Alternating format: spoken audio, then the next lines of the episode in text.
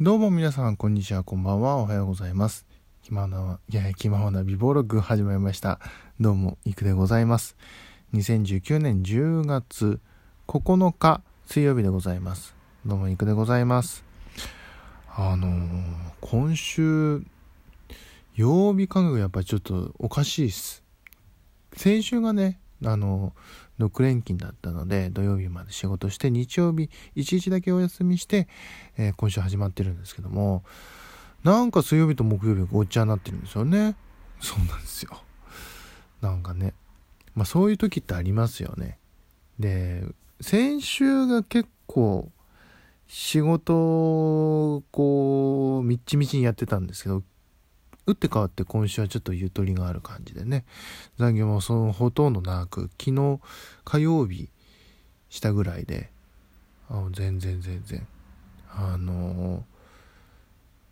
だから、なんでその緩急にちょっと、あの感覚がこうやられてるんでしょうかね。なんでね、おかしいなと思いつつも。まあ徐々にね、こうやってね、毎日投稿してるんですからね、ちゃんと曜日もちゃんと言ってるわけですから、ちゃんとね、あの、ちゃんとね、補正していきたいと思いますよ。で、まあ今日はね、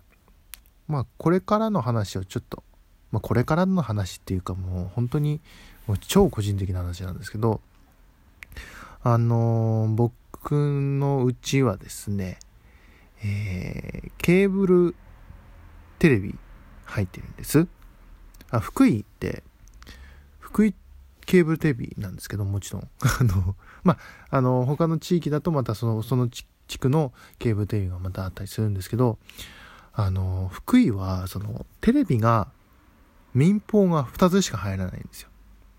あの、テレ、えー日テレ系と富士系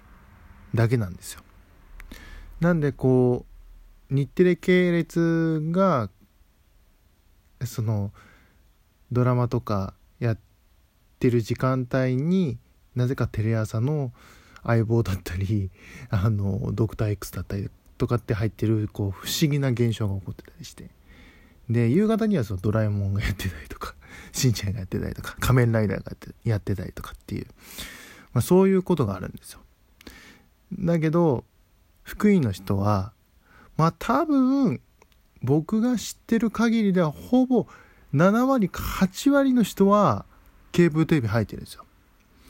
で、ケーブルテレビ入ることによって、お隣の石川県のあのテレ朝系と TBS 系列の局が見れるようになって、これでやっとなんかこう、ある程度のテレビを、地上波のテレビをね、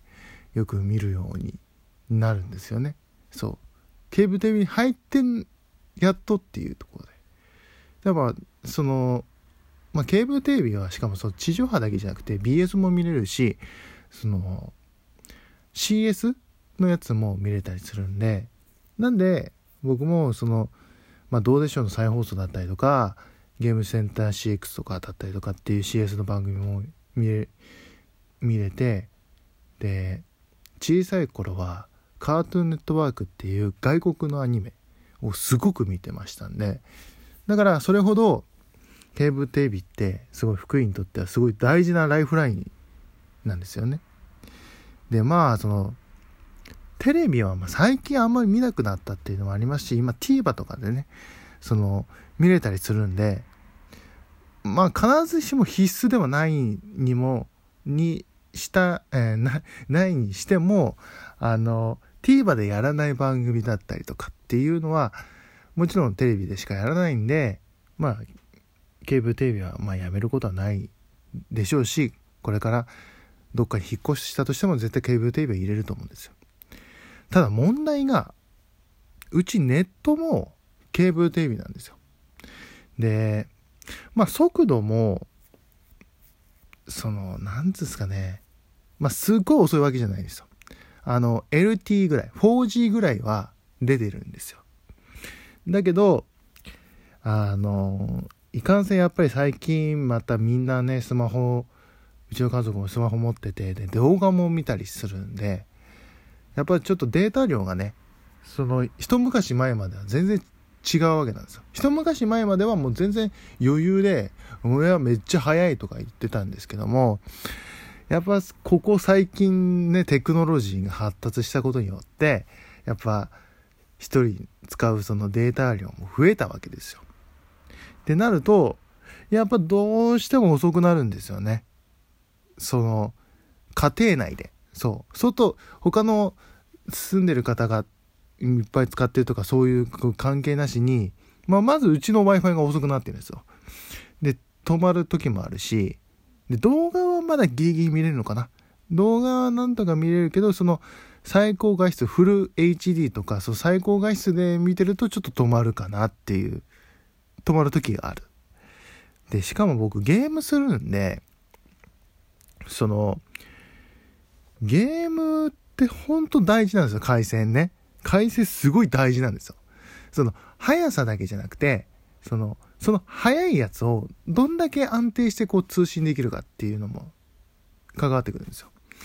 だから、まあ僕はそこまでシビアな、あの、プロゲーマーではないので、別に多少、この、何、遅延というか、ラグがあっても別に目をつぶりますけど、にしたって最近やっぱりちょっとね、ゲームしててもね、やっぱりみんながいる夜の時間帯とか、やっぱりなんかこう、重くなったりするんですよね。で、そうするともう操作がこう遅れてしまって、もうやられちゃったりとか、まあ、敵を倒せなかったりとかっていうのがよくあるんですよ。で、一番典型的なのは、その、スイッチのスマブラですよ。もう本当にネットしてる、ネットね、なんかね、もうカクカクするんですよ、もう。見るからに。で、テトリスをしてたにしても、テトリスして、こう、部屋に入って、さあ、スタートっていう時でやるんですよ。で、いい感じ、いい感じにこう、いけそうだなって思った時に通信エラーでつってるんですよ。あ、もうこれはもうダメだと思って、で、いろいろ家族と交渉、あの、相談と交渉して、えー、なんと我が家、来週から光回線になります。やったねやったねそうなんですよ。念願の光でございます。まあ、僕がね、ちょっと通信料を負担するっていうちょっとね、まあ、手、手痛い感じにはなってるんですけども。まあまあまあ、でもまあ、よく使う、僕が、まあ、払うのも、まあ、妥当ですし、まあ一応ね、あの、家の助けになればなと思って、まあ深くは言ってないんですけども、まあ、本当はね、ちょっとね、ちょっとだけ欲しいとこではあるんですけども。まあそうなんでね、来週、もう今週かな？今週申し込んで、で、工事がもう来週の木曜日ぐらいに決定したので、もう早ければもうその木曜日には、まあ、開通するんではないかなと、えー、思っております。で、初めてこう光回線の、そういうのをしたしてるのでなんかそういった話をね今後ねトークでできたなと思っておりますねでもね最近の賃貸とかは本当に普通に光ファイバー対応とかあって普通にもう済んだ時点でこう光回線のその線切ってたりするわけじゃないですか。でもうちみたいに古い家はそのそういう設備がないわけですよ。そういう設備がないとこがどうやってやるんだろうなっていうのがちょっと興味あるので、まあ、そこら辺もなんかね、トークでお話できたらなと思っておりますし、あの、光ってね、その、乗り換えその他のインターネット事業者から乗り換えた時に、キャッシュバックとかがすごいんですよ。やっぱり。とかね。で、最近はやっぱりその携帯と一緒な、あのー、会社にすると、携帯も安くなるみたいなで、トータルで通信料がすごい安くなるよ、みたいな風になるんで、まあ、ちょっとややこしいんですけど、まあ、調べてみて納得した上で、あ、こういう感じなんだなっていうことで、まあ今回はね、あの、ソフトバンク光にします。まあソフトバンク光っつっても、まあ長い目は NTT なんですけどね、NTT のフレッツなんですけど、まあそこら辺をね、あの、導入しましたよって話をね、今後とも、ちょっとちょっと今月してみたいと思いますんで、またこれで一個ネタができた。ありがたいありがたいということで、はい、今日は、えー、うち光にします宣言をさせていただきました。いかがだったでしょうか。えー、この番組は、えー、ツイッターございます。レディオアンダーバーイク1991。レディオアンダーバーイク1991でございます。フォローの方、よろしくお願いします。感想などなど、えー、お便りも募集しておりますので、詳しくは僕のプロフィールページをご覧ください。よろしくお願いします。はい、というわけで。いやー、まあ、一週間近くね、毎日講師して経ちますけども、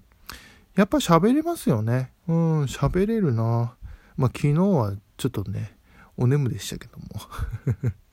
まあそういう回もあってなんかこういい感じバリエーションが増えてきたかなと思って。でそこにこう光の